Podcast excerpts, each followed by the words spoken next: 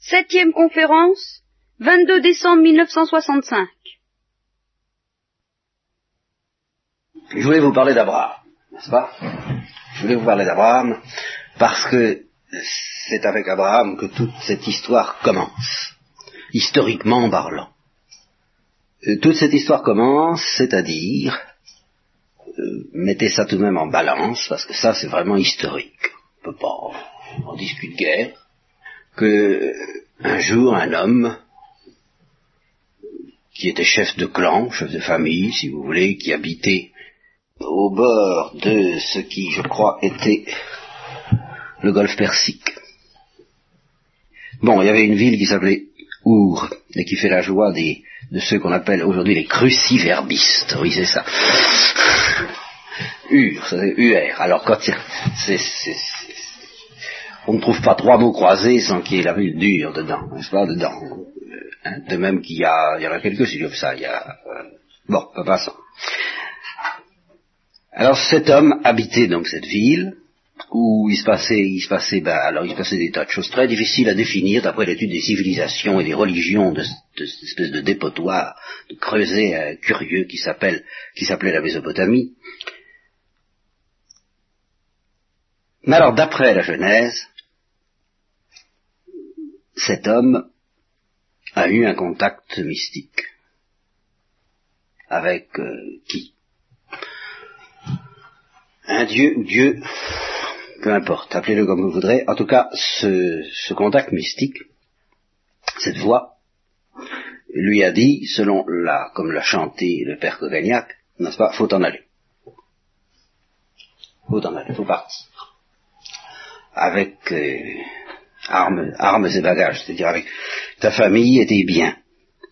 Et effectivement, tout ce qui semble attester, je dis pas tout ce qui semble attesté, mais une des choses qui semble, une par les historiens, c'est qu'en effet, dans ces pays-là, et en ce temps-là, c'était un petit peu, toute proportion gardée, euh, l'Europe des six, ou, Broadway, New York, enfin, la, civilisation euh, vraiment luxueuse c'était la vie où on se la coulait douce. Et justement, c'est cela que la voix a dit à cet homme, faut quitter tout ça. ça ne lui a pas été dit, et c'est ça qui est très important, en vertu d'une tradition préalable. En tout cas, on n'en trouve pas la trace. Euh, on a discuté pour savoir si, on discute justement, les, historiens discutent pour savoir si les peuplades et les clans dont faisait partie cet homme croyaient dans un Dieu unique. Au début, on pensait que pas du tout, qu'ils étaient tous polythéistes. Maintenant, on n'est plus tout à fait aussi certain. Euh, alors là, je vous fais grâce des subtilités de cette étude. Mais ce qui est sûr, c'est, ce qui est absolument nouveau, c'est cette parole. Il faut partir. Il faut quitter ces gens-là.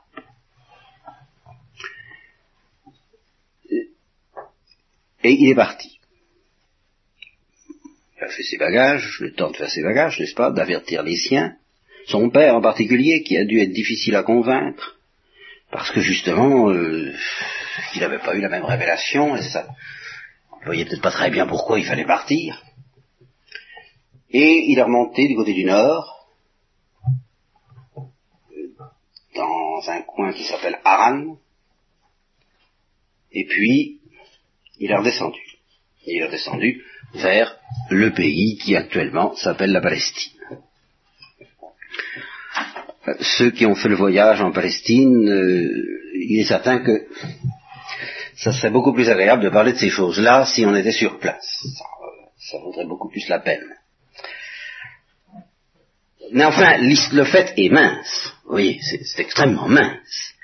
Ajoutez-y que, de temps en temps, Abraham a de nouveau des espèces d'éclairs comme ça, de rencontres avec cet être mystérieux qui lui parle et qui lui dresse des autels, des lieux d'adoration. Enfin, il est seul, absolument seul. Euh, sinon à croire ce qu'il croit, sinon absolument parler à croire en un Dieu unique, ça c'est question discutable, mais à écouter cette parole. Eh bien, il faut établir un lien indiscutable entre ce petit événement, donc un lien entre ce petit événement et trois, l'histoire tout de même assez impressionnante et, lourde, qu'on soit pour ou qu'on soit contre, lourde comme poids pour euh, le destin du genre humain, de ces trois grandes religions qui s'appellent le judaïsme, l'islam et le christianisme.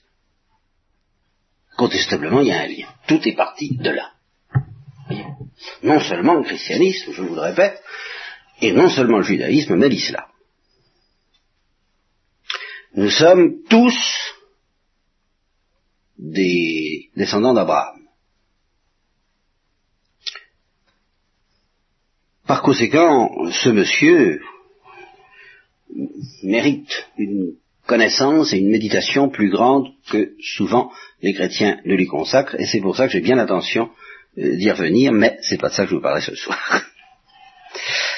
c'est pas de ça que vous parlerai ce soir. D'abord pour vous le faire désirer, selon les, traditions euh, bien dont je commence à prendre l'habitude avec vous, mais ça je le fais vraiment pas exprès, hein, je vous assure, faites-moi confiance. c'est un instinct, quoi, celui, la, crainte que j'ai que vous n'attachiez pas à certaines choses l'importance qu'elles méritent. Et ça, je crois que jamais on ne pourra trop réfléchir sur, sur Abraham.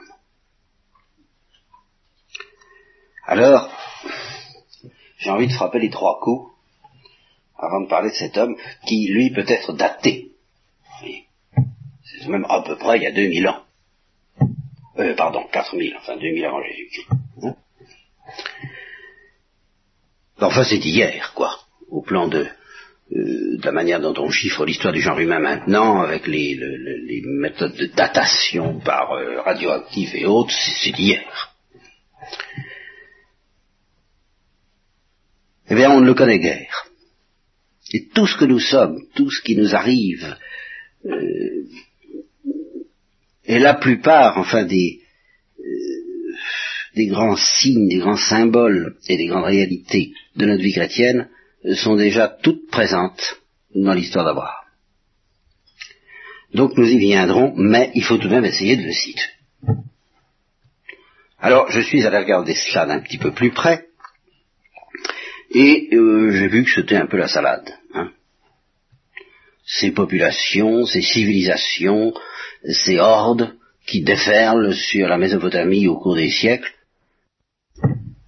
L'archéologie, c'est quand même, c'est une science qui reste terriblement conjecturale à bien des égards. Il s'agit à partir d'un tout petit bout de quelque chose de reconstituer euh, des immensités, des, des civilisations entières, c'est tout de même difficile. Alors, très vite, je vous dis, on plonge dans ce qu'il faut bien appeler, pardonnez-moi l'expression, elle est banale, mais enfin elle dit tout de même ce qu'il veut dire, la nuit du mystère. Je ne suis pas un fanatique euh, de planètes et de, cette catégorie de gens qui, sont en train de vouloir secouer un peu les assises de la science officielle en France et de manifester que les choses sont, ma foi, peut-être beaucoup plus mystérieuses dans bien des domaines qu'on ne se l'imagine. Et alors l'imagination est vite prise de vertige en face de cette histoire du genre humain, telle que non seulement la science sérieuse peut nous la laisser pressentir, mais aussi à côté de la science sérieuse, ce qu'on peut appeler, si vous voulez, la science pas sérieuse, étant donné que tout de même, les certitudes auxquelles aboutit la science sérieuse sont suffisamment discrètes et limitées pour laisser place à euh, un petit peu de science pas sérieuse. Vous voyez, euh, pas trop, mais un petit peu tout de même. Ça peut, ça peut rendre service. Alors, je ne peux pas faire trop grande confiance à ces recherches-là. Et je me trouve acculé, de nouveau, parce que nous sommes tout de même ici en théologie, à essayer de situer Abraham non seulement dans l'histoire, mais alors dans tout, tout le mystère du genre humain tel que la révélation nous le propose. Donc il y a tout de même, il y a un mystère des origines. Sur ce mystère des origines, la science ne sait rien. Voilà, C'est très simple, c'est très clair. À parler objectivement, à parler euh, scientifiquement, justement, on est obligé de dire, nous ne savons. Nous ne savons rien. Alors, que nous dit la révélation et quelle vraisemblance est-ce que ça peut avoir? Alors, ce qu'elle nous dit se présente, surtout dans nos mémoires, sous une forme quelquefois tellement caricaturale, que ça vaut tout de même la peine, pour la dernière fois, j'espère, pour la dernière fois, euh, de revenir à ce mystère des origines. Et de le confronter, dans une certaine mesure, avec certaines données, hein, tout de même, de l'archéologie et de la pénéontologie moderne. Parce que c'est un fait que ça trouble un certain nombre d'esprits. Si je vous en ai déjà parlé, ou si j'en ai déjà parlé à certains d'entre vous, ben, je m'excuse auprès d'eux. J'espère que je vais tourner la page définitivement à, partir de cette histoire-là. Bon, d'abord, la révélation nous enseigne qu'il y a eu un premier couple humain. Elle ne se prononce pas sur la question de savoir si ce premier couple est arrivé au terme d'une évolution biologique, analogue à celle à laquelle on pense actuellement, ou si ce premier couple a été façonné immédiatement par euh, un processus créateur, comme le suggère la, Genèse, n'est-ce pas, à partir du, du limon de la terre finalement, la Genèse n'a pas à se prononcer sur cette question-là et elle, ne le fait pas. Un premier couple, je vous ai dit souvent, je vous l'ai répété, pourquoi nous sommes obligés d'attacher de l'importance à cette unité du couple. Euh, au point de vue scientifique, il n'y a rien de décisif à dire dans ce domaine-là. Ça, alors là, encore une fois, c'est la nuit. Est-ce que la science peut envisager avec plus de faveur l'hypothèse qu'on appelle du polygénisme que celle du monogénisme, eh bien on n'en sait rien. Mais au point de vue théologique, c'est très important, il est impossible d'être chrétien, finalement ça, me paraît très difficile, en tout cas, si on n'admet pas l'existence d'un premier couple, avec toute la solidarité que ça implique. Nous sommes de la même famille. S'il y a plusieurs couples, eh bien, nous ne sommes pas tous de la même famille. la situation dont je vais parler tout à l'heure, et qui est celle du péché originel, n'a pas de raison de nous affecter tous. Je ne vois pas pourquoi tous les couples auraient été obligés de commettre le même péché, étant donné que tous les couples étaient libres, comme le premier homme. Par conséquent, tel que la révélation se présente, et à cause du caractère tout à fait universel du mystère de la rédemption, je crois que on n'a pas le droit de lâcher trop facilement, disons au moins trop facilement, euh, l'hypothèse d'un premier couple. Enfin, l'hypothèse qui, pour nous, est un enseignement. Alors, qu'est-ce que c'est que cet homme Voilà. Qu'est-ce que c'est que cet homme Au Moyen Âge, on le considérait comme parfait à tous les points de vue. C'est-à-dire qu'il avait, ben, d'une part, en effet, il était façonné adulte, il arrivait dans l'existence adulte, et d'autre part, il possédait un certain nombre de privilèges, alors, je vous l'ai souvent dit, mais je, je vous les rappelle rapidement, il avait l'amitié divine, d'abord. Et en conséquence de l'amitié divine, il avait un certain nombre de dons, qu'on appelle des dons préternaturels, c'est-à-dire qu'il ne souffrait pas, et surtout qu'il ne connaissait pas cette difficulté que nous avons à dominer nos passions, nos émotions, nos imaginations. Il faisait ce qu'il voulait. Ça n'a l'air de rien. Enfin, c'est quand même pas mal. Quelqu'un qui fait ce qu'il veut sans difficulté.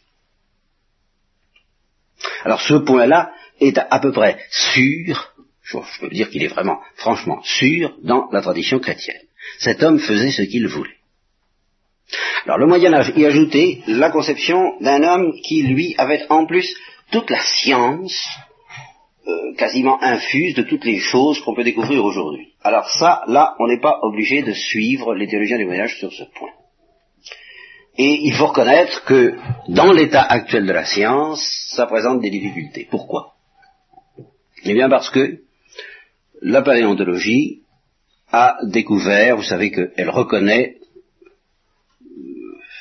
l'existence d'une civilisation humaine a deux signes, euh, la sépulture et les, objets façonnés. Ça, c'est-à-dire les outils. Alors là où elle trouve des traces d'outils ou des traces de sépulture, puis à côté il y a des os, elle dit bon ben ces os doivent appartenir à un homme. Vous voyez, euh, ça reste encore très conjectural quand même tout ça, mais enfin euh, il n'y a pas moyen de faire autrement. Il faut bien réfléchir à partir de certaines bases. Alors il se trouve que vous le savez peut-être, enfin si vous le savez, ceux qui savent, je m'excuse auprès d'eux, hein, ceux qui ne savent pas, ben, c'est pour ça que je parle. Euh, il existe entre les singes supérieurs, ceux qui sont les plus proches de l'homme, entre leur crâne et le crâne de l'homme tel que nous le connaissons actuellement, euh, une différence formidable. N'est-ce pas? Une différence dans les dimensions, puis une différence dans la forme aussi. Alors il se trouve qu'on a découvert des crânes intermédiaires, en faisant des fous. De temps en temps, on a découvert des crânes intermédiaires.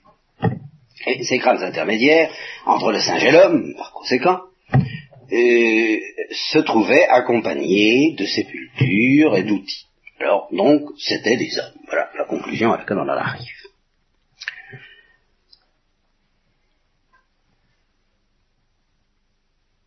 Au point de vue de l'évolution, ça marche très bien, les évolutionnistes sont très contents, ils disent, ben, vous voyez bien, ça c'est la preuve, que entre les animaux les plus évolués, comme le singe tel que nous le connaissons maintenant, et puis l'homme tel que nous le connaissons maintenant, il y a eu une espèce intermédiaire qui depuis a disparu, on ne sait pas très bien pourquoi évidemment, enfin euh, il y a eu une espèce intermédiaire qui a dû être sélectionnée, puisqu'on sélectionne beaucoup dans l'évolutionnisme, n'est-ce pas? Elle a été sélectionnée parce qu'elle n'a pas réussi très bien à se débrouiller, elle n'avait pas ce qu'il fallait pour ça, mais enfin, euh, cette race semble être attestée par euh, l'existence des crânes qu'on a sous les yeux. Et on a donné un nom alors à ces êtres-là, puisqu'il fallait bien les, situer, et on ne pouvait pas les situer ni tout à fait comme des hommes du genre de ceux que nous connaissons, ni purement et simplement comme des singes, puisque ce sont des hommes, d'après, encore une fois, les signes que je vous ai indiqués. Alors, on a appelé cet être, cet animal, l'homo faber, ce qui veut dire l'homme artisan. Ça sous-tend, c'est sous-tendu par une espèce de philosophie assez curieuse, cette affaire-là. Ça, ça voudrait dire un homme suffisamment capable de penser pour travailler, mais ça s'opposerait alors à l'homme que nous sommes, et qui lui s'appelle Homo sapiens, l'homme sage. Enfin, n'insistons pas trop sur euh, la légitimité de ce titre.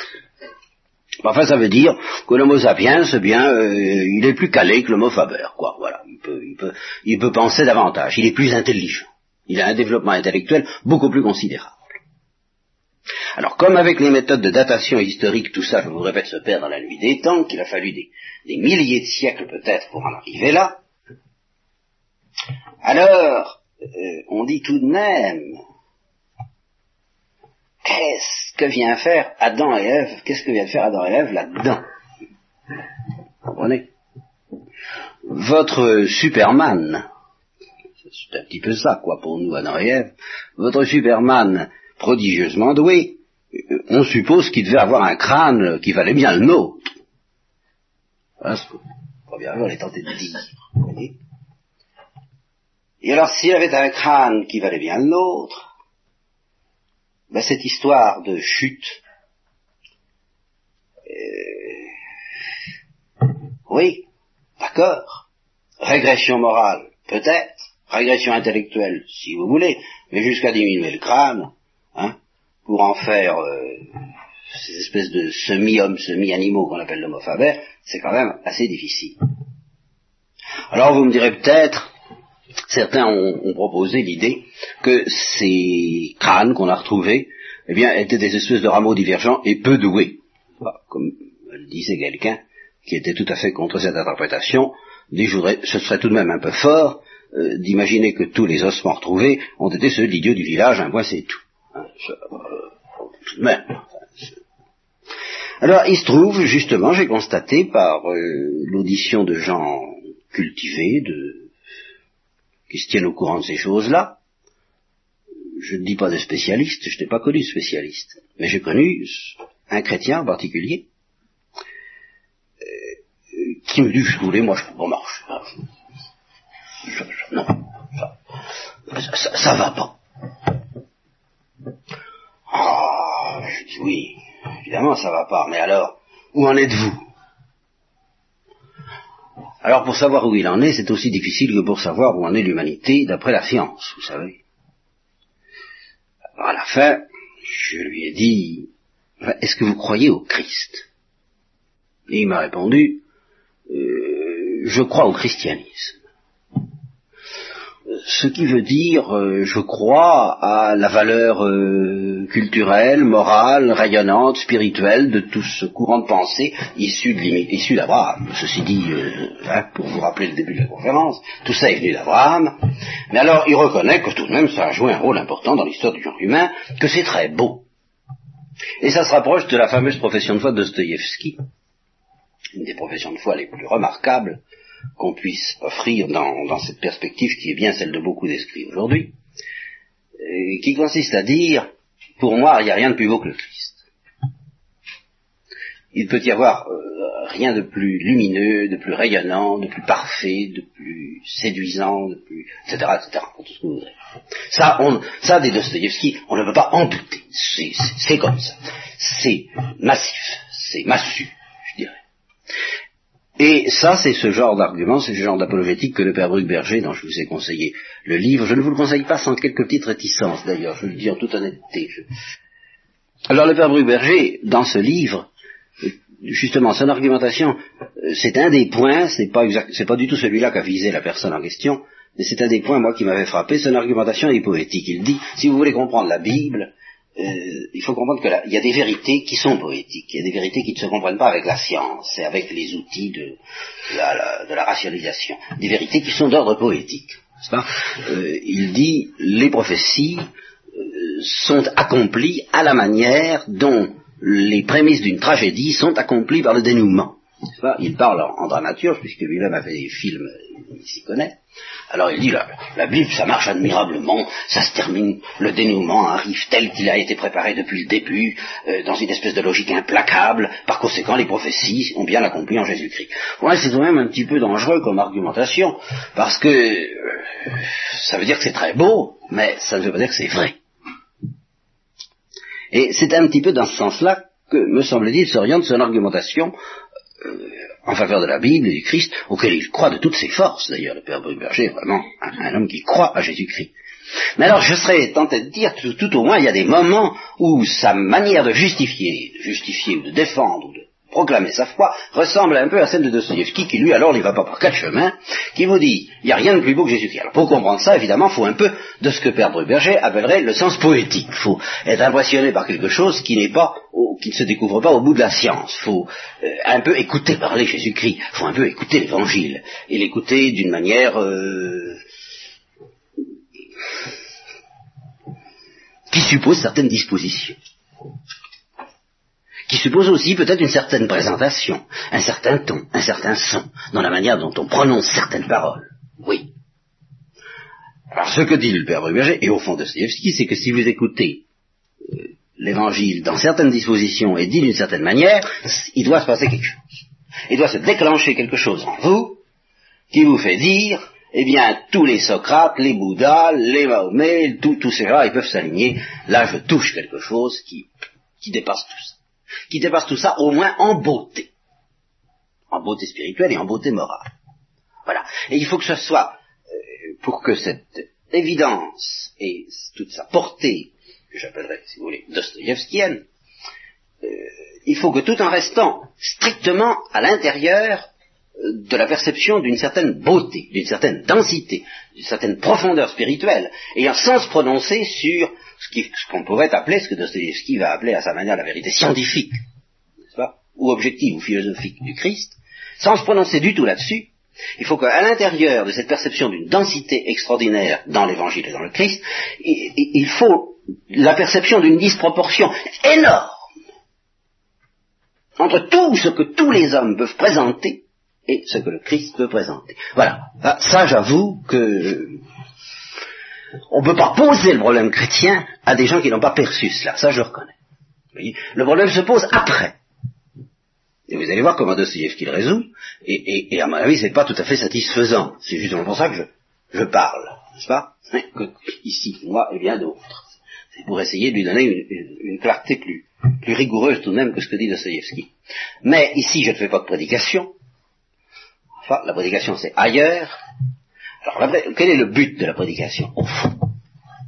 C'est justement, c'est pas de vous démontrer la vérité de, l'évangile. Ça, ce serait plutôt ici dans la mesure où on peut la démontrer. On ne la démontre pas comme je vous l'ai déjà dit, comme je vous le dirai. Mais enfin, on peut dire des choses à ce sujet-là tout de même, enfin, qui existent. Mais le but de la prédication, c'est de manifester cette densité transcendante de l'évangile. C'est tout. Vous De même pour, les auditeurs du lundi, ceux, à qui j'ai dit, bah, qu'est-ce que vous voulez, quand on lit Platon, on se rend compte que ça existe. Hein. Il n'y a rien à faire. C'est, euh, ça a une densité euh, à côté de laquelle pâlissent bien d'autres philosophes, etc. Bon.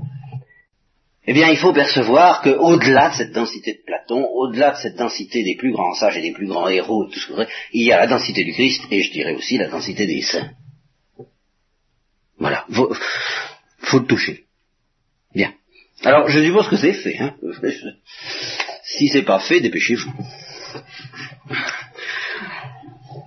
Oui, parce que euh, je, je, dirais alors au sens évangélique du mot, parce que si c'est pas fait, vous êtes aveugle.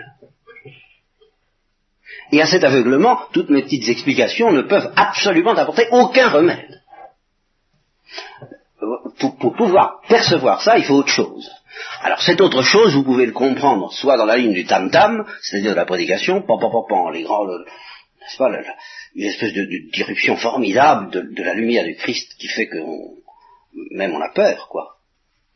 Ou bien vous pouvez le concevoir comme quelque chose de tout à fait secret, intime, qui se passe vraiment dans, à l'intérieur de vous, mais moi je pars sur cette base.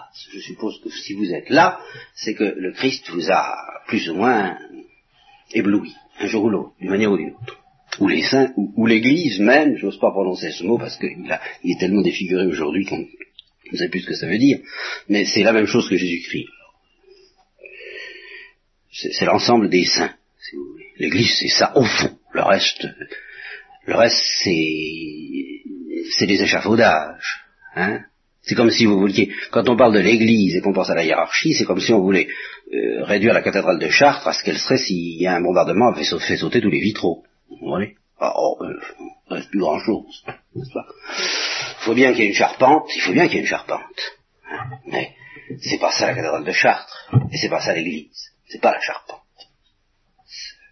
L'Église, c'est, c'est le champ ce qu'on a appelé le chant de Bernadette, si vous voulez, enfin le, chant de tous ceux qui depuis 2000 ans se succèdent sans, arrêt et, qui disent toujours la même chose d'ailleurs. Bon, je suppose que c'est fait. Alors je reprends l'argumentation de Dostoïevski qui à ce moment-là prend toute sa force et dit ben vraiment, non, il n'y a rien de plus beau. Seulement, est-ce vrai? Et cette question a torturé, on peut dire, Dostoïevski toute sa vie. Euh, justement, il n'était pas de ces poètes qui sont indifférents à savoir si c'est vrai ou pas vrai. Et il n'était pas sûr que ce soit vrai, tout au moins au départ. Et il a eu des crises de doute considérables, et justement, dans cette lettre où il fait sa profession de foi, il dit « Je suis un enfant du siècle ». À ce moment-là, le siècle c'était le 19e, c'était déjà considéré comme terrible. Alors, bien sûr. Hein. Et effectivement, en un sens, le XIXe siècle a, vu venir les ténèbres. Le XXe siècle ne les a pas vus venir parce qu'il est dedans, lui, alors. Tout ce que peut faire le XXe siècle, c'est de voir venir la lumière. C'est l'événement possible au XXe siècle, c'est que la lumière vienne. Tandis que l'événement du XIXe, c'est que les ténèbres venaient. C'est très différent, hein ne faut pas s'y tromper. Alors, euh, je suis un enfant de ce siècle, ce siècle qui voit venir les ténèbres. On peut dire qui a vraiment vu venir les ténèbres. Par conséquent, je suis un enfant du doute, il le dit. Alors je me suis fait, précisément parce que je doute, il précise bien, précisément parce que je doute, je me suis fait une profession de foi qui consiste à proclamer qu'il n'y a rien de plus beau, de plus pur, de plus sage, de plus profond, de plus dense, de plus héroïque, de plus tout ce que vous voudrez, de plus humain aussi d'ailleurs, et de plus divin, même dans, que Jésus-Christ. Et alors, c'est là où il fait son espèce de sacrifice d'Abraham, là où il fait le saut, extrêmement paradoxal, son, pari de Pascal si vous voulez aussi. Il dit, c'est tellement beau pour moi que je serai, j'ai décidé, j'ai opté, j'ai choisi que je serai avec Jésus-Christ en tout état de cause, même si on me démontrait que la vérité n'est pas du côté de Jésus-Christ. Voilà le pari de Dostoevsky. Ça peut choquer certains d'entre vous, euh, je sens ça. Euh, je pense que cette parole, on peut l'interpréter en deux sens. Un qui est inadmissible et l'autre qui est très beau. Le sens inadmissible, ça consisterait à dire, au fond, la vérité, je m'en moque. qui est beau et ça me... Euh, excusez-moi. Ah, ça, c'est comme les Le Christ est beau et ça me suffit. Je ne pense pas que ce soit... Alors ça, ce serait inadmissible. Cette indifférence à l'égard de de la séduction, de la vérité, justement. Et c'est à ça qu'il faudrait répondre. Un des caractères qui doivent nous séduire dans Jésus-Christ, mais c'est précisément la promesse qu'il nous fait de la vérité. La vérité vous délivrera. Euh, si nous sommes indifférents à cette promesse, si ça ne fait pas partie des choses qui nous paraissent extrêmement denses et attirantes en lui, parce que peu d'hommes ont prononcé des paroles de ce genre, pour ainsi dire aucun, eh bien, euh, pouvons pas dire que nous sommes sensibles vraiment à la beauté, à la profondeur et, ce qu'on pourrait appeler, si vous voulez, au charme de Jésus-Christ. Mais ça peut avoir un autre sens. Et alors là, je crois que ça devient très beau et, ça peut se défendre. Ça peut vouloir dire, il m'est tout de même plus facile d'être sensible à la densité transcendante du Christ, même du point de vue de la vérité. C'est-à-dire, il m'est beaucoup plus facile d'avoir l'impression que cet homme-là doit avoir la vérité, que de supprimer, euh, d'annuler tous les doutes, toutes les objections, toutes les anxiétés qui peuvent me visiter au sujet de cette vérité. Ça, je ne peux pas, parce que je suis un enfant de ce siècle, un enfant du doute, un enfant... Je peux pas. Je peux pas me débarrasser de, de ces anxiétés. Mais, ce que je peux faire, c'est de dire que je suis attiré par lui, et, par la promesse de vérité qui est en lui aussi, d'une manière telle que si on me démontrait, mais faites bien attention, quand Dostoevsky dit, si on me démontrait que la vérité est du côté de Jésus-Christ, ce qu'il met en cause, c'est la valeur, au fond de cette démonstration. Dostoevsky est l'homme qui dit, euh, deux fois deux font quatre, c'est bien gentil, mais deux fois deux font cinq, c'est pas mal non plus. Mais pourquoi? Mais parce que justement, euh, il, se sent attaqué par ces deux fois deux font quatre, par ces démonstrations scientifiques. Il se sent en péril, il se sent menacé par toutes ces démonstrations qui vont le mettre dans le doute. Et il proclame, avec une intuition alors qui je crois va loin, que cet instrument euh, mathématique et scientifique pour découvrir la vérité n'est pas le plus profond, n'est pas le plus décisif, et qu'il ne s'en remettra pas, les yeux fermés, aux démonstrations de ces instruments. Il ne les méprisera pas, il ne les négligera pas, c'est ce que nous faisons, nous ne les négligeons pas, mais euh, il y a autre chose, quoi. Il y a autre chose qui va plus loin pour percevoir la vérité. Alors même si ces instruments de critique, de technique et finalement de doute, euh, vous démontrez mathématiquement et à la manière de deux fois des fonds quatre que la vérité, leur vérité, n'est pas du côté du Christ, qui dit, mon choix est fait, entre vous et Jésus-Christ, bon, hein, c'est réglé. Je souhaite, je crois, J'espère, voyez, dit Dostoevsky, que, en fin de compte, même la vérité objective, telle que vous l'entendez, se retrouve du côté du Christ. Mais ça, je ne peux pas encore tout à fait le vérifier, le comprendre, le saisir, le démontrer. Ce sera dans la vision, oui. Mais en attendant, je peux pas. Alors, en attendant, je fais mon choix. Voyez Et tout de même, cette manière de dire se rapproche un peu n'est pas tout de même tellement lointaine euh, de la psychologie de l'acte de foi telle que la théologie catholique le décrit. À savoir, il y a des choses pour, mais il y a aussi des choses contre. Est-ce qu'elles s'équilibrent? Non, parce qu'elles ne sont pas du même ordre. Parce que les choses pour sont de l'ordre de la profondeur, et les choses contre sont de l'ordre de la critique et que, comme le disait Newman, dix mille difficultés ne font pas un doute. Voilà. Alors, je ne sais pas comment je me suis, une fois, je ne vais pas chercher à savoir comment je me suis embarqué dans cette digression au sujet de la vérité. Nous en étions à Adam. Et nous nous demandons, qu'est-ce que c'est que cet homme-là? Quelle idée pouvons-nous nous en faire? Alors, en allant, en effet, carrément au-delà, tranquillement au-delà de tout ce que la science peut dire, qui est vraiment très peu. Sur cette nuit euh, de la science à propos du mystère de l'évolution, j'ai souvent insisté, mais euh, je suis obligé de vous le rappeler à, chaque fois, je, m'en excuse, en particulier la, nuit telle que la proclame euh, un homme comme Jean Rostand, c'est mon, point de référence préféré dans cette histoire-là, parce que Jean Rostand est un garçon honnête, d'une part, euh, compétent de l'autre, et qui n'a pas la foi d'une troisième. Il n'a pas la foi, il ne croit pas en Dieu, et il croit à la science, autant qu'on peut y croire. Eh bien, euh, Jean Rostand dit l'évolutionniste, l'hypothèse évolutionniste, la théorie évolutionniste, hmm. il y a de grands trous. Et en particulier, on étudie, le, on essaie de, détecter quel est le mécanisme de l'évolution à l'aide de ce qu'on appelle les mutations, c'est-à-dire des modifications accidentelles dans euh, les acides nucléiques. Je vous fais grâce du détail. Hein bon. Eh bien, il dit, on n'a jamais observé de mutation véritablement créatrice de l'ordre de ces sauts extraordinaires qui semblent s'être précipités d'une manière très abondante à certains moments de l'histoire des êtres vivants.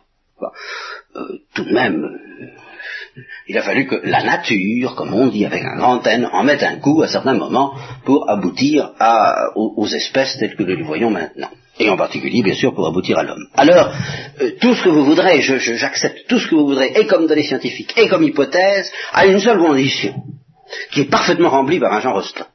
C'est que vous ayez conscience que la nuit l'emporte de beaucoup sur le jour dans cette histoire-là. Et quand un homme l'emporte tellement que quand il s'agit d'un incroyant comme Jean Rostand, qui euh, essaie de temps en temps de prendre du recul à l'égard de, ce que la science lui permet de découvrir, eh bien, il dit je suis dans l'angoisse. J'aurais traversé ce monde, dit-il, dans une impression d'effarement euh, total. Qu'est-ce que ça veut dire tout ça? Quand j'y pense, c'est une certaine angoisse qui m'envahit, et cette angoisse, je ne sais même pas ce qu'elle veut dire, je ne peux pas la justifier, mais elle, est là. Bah, je trouve ça très objectif, sincèrement. Je crois qu'il faut vraiment se singulièrement se monter la tête pour, euh, euh, si on n'a rien d'autre à sa disposition que les, révélations de la science, ne pas être pris d'une espèce de vertige devant cet infini des, des siècles passés, où il s'est passé quoi? Quoi? Qu'est-ce qui a bien pu se passer? Eh bien, est-ce que, justement, euh, la révélation chrétienne nous dit des choses tellement invraisemblables? Voilà ce que nous pouvons nous demander.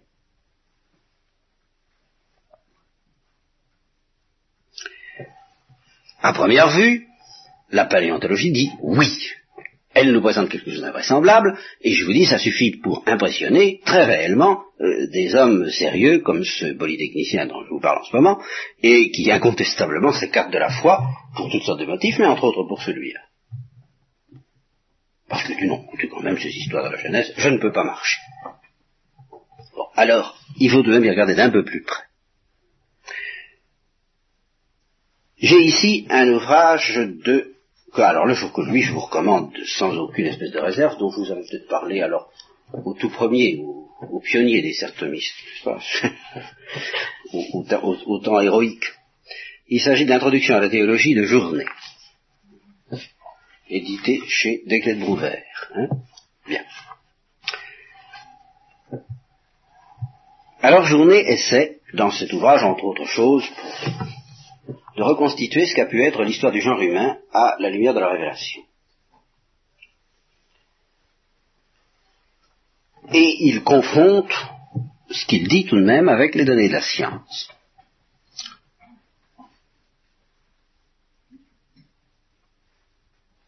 Tout dépend de l'idée qu'on se fait du premier homme. Et il propose cinq hypothèses, pas moins, tout simplement. Cinq hypothèses. On peut en imaginer bien d'autres, je suppose.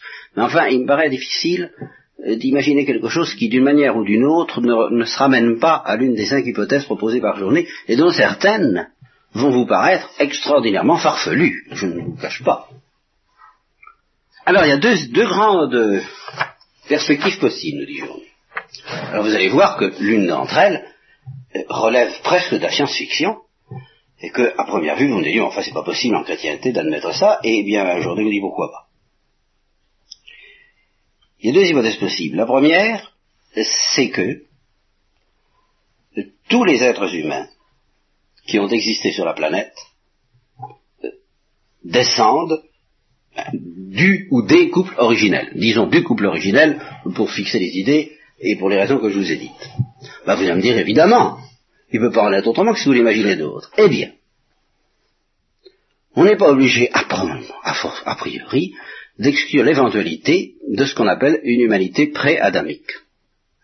C'est-à-dire d'imaginer qu'avant Adam et Ève, d'autres êtres euh, ressemblant à l'homme, disons tout au moins, ça, euh, est apparu sur la planète. Et y a laissé des traces. Ça n'est pas interdit au point de vue de la théologie chrétienne, en tout cas.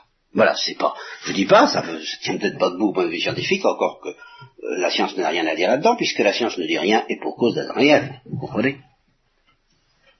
Mais au point de vue théologie, il faut que vous sachiez que ça n'est pas interdit, ça n'est pas, ça n'est pas exclu de penser cela. Et on peut d'ailleurs, euh, dans une telle perspective, on, peut encore la diviser en deux hypothèses, ce qui, fera deux des cinq hypothèses dont je vous ai parlé au début. On peut imaginer que ces êtres antérieurs à Adam étaient vraiment des hommes, et puis on peut imaginer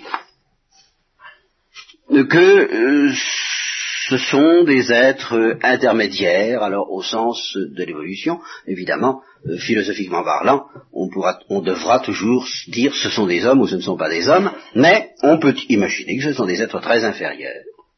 Et alors que ce, ce eux qui auraient laissé euh, des traces de ce que les paléontologues actuels appellent l'homo Voilà. Il reste que c'est en effet une hypothèse un peu farfelue. Hein. je suis obligé de le reconnaître. Et ce n'est pas, à mes yeux, la plus intéressante. Si je vous parle de ça, c'est quand même pas uniquement pour le plaisir euh, de faire défiler devant vos yeux des curiosités d'ordre scientifique et philosophique. Moi, ce qui m'intéresse, et vous comprendrez peut-être pourquoi petit à petit, c'est de vous parler d'Adam. Alors, dans l'autre série d'hypothèses, qui en comportera trois, alors on admettra que tous les êtres humains descendent d'Adam et que Adam et Ève furent vraiment les premiers, les premières, toutes premières créatures humaines qui est apparues sur la Terre et que toutes les traces euh, humaines que nous pouvons découvrir par la suite sont vraiment des fils, appartiennent aux fils d'Adam et Ève. Alors, là, nous pouvons envisager trois sortes d'hypothèses. Encore. Premièrement, bien l'hypothèse de l'évolution régressive. Alors, soit une évolution régressive lente, soit une évolution régressive rapide. Oh, c'est très simple à comprendre. L'homme, dans les deux cas, aurait été créé dans un état de perfection totale, non seulement au point de vue de la grâce et de cette particularité admirable et particulièrement et vraiment souhaitable qui s'appelle faire ce qu'on veut, non seulement au point de vue de l'immortalité, qui n'est pas la gloire, hein, ceci soit dit en passant. Vous savez qu'actuellement, les biologistes, au sujet de la mort, sont de plus en plus perplexes, en ce sens qu'ils se demandent pourquoi on meurt. Et qu'ils répondent de moins en moins facilement à cette question. Ça a l'air étonnant. Il est évident que quand on coupe une tête, on comprend assez vite pourquoi la tête meurt, encore que, encore que, on vous explique qu'elle vit encore quelques, quelques instants après avoir été détaché, parce que tant que les cellules nerveuses sont alimentées en oxygène, l'homme vit. Bon. Or, les biologistes vous disent, si vous mettez les accidents à part, il n'y a aucune raison pour que les cellules nerveuses ne soient pas indéfiniment alimentées en oxygène. Alors que c'est qu'il n'y a aucune raison fondamentale pour que l'homme soit rigoureusement mortel. Il est mortel en sens qu'il est exposé à la mort, ça oui, ne serait-ce que si on le met euh, dans, une, euh, dans un four crématoire à 3000 degrés, euh, là, il n'y a pas de doute, la question est vite réglée. Mais il est exposé à la mort. mais qu'ils doivent mourir. Et qu'il n'y a pas de remède naturel à cette nécessité de la mort, ça n'est pas démontré scientifiquement. Alors que la Genèse nous propose une situation dans laquelle l'homme possédait justement le moyen de se régénérer indéfiniment, ça n'a pas farfelu non plus cette histoire-là.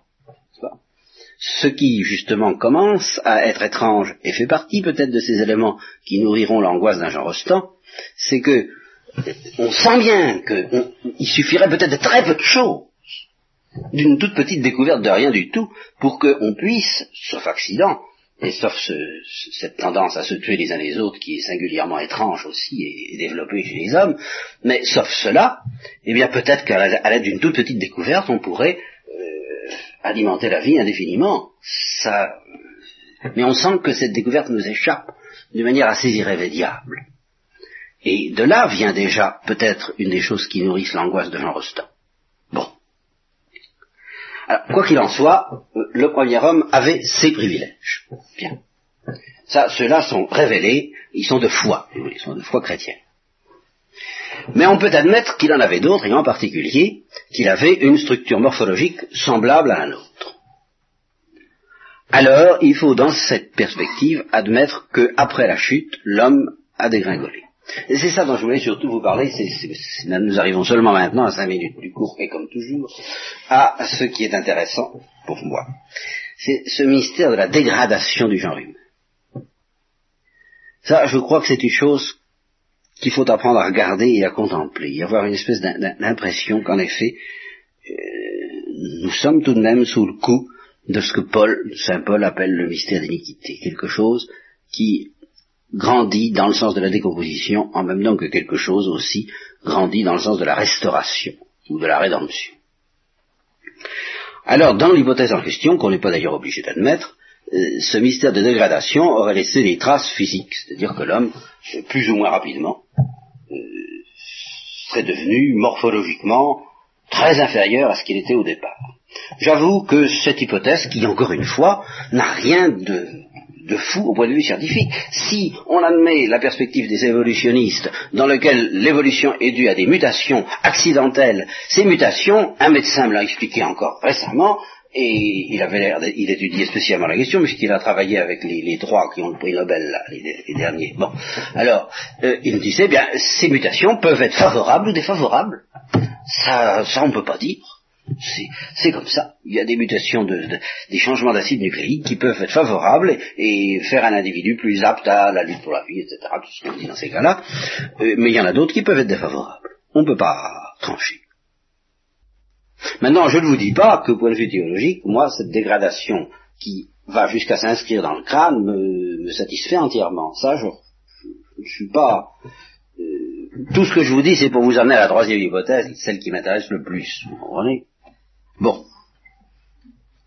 Alors j'arrive à la troisième. La troisième, moi, c'est celle qui me, j'avoue, me séduit le plus.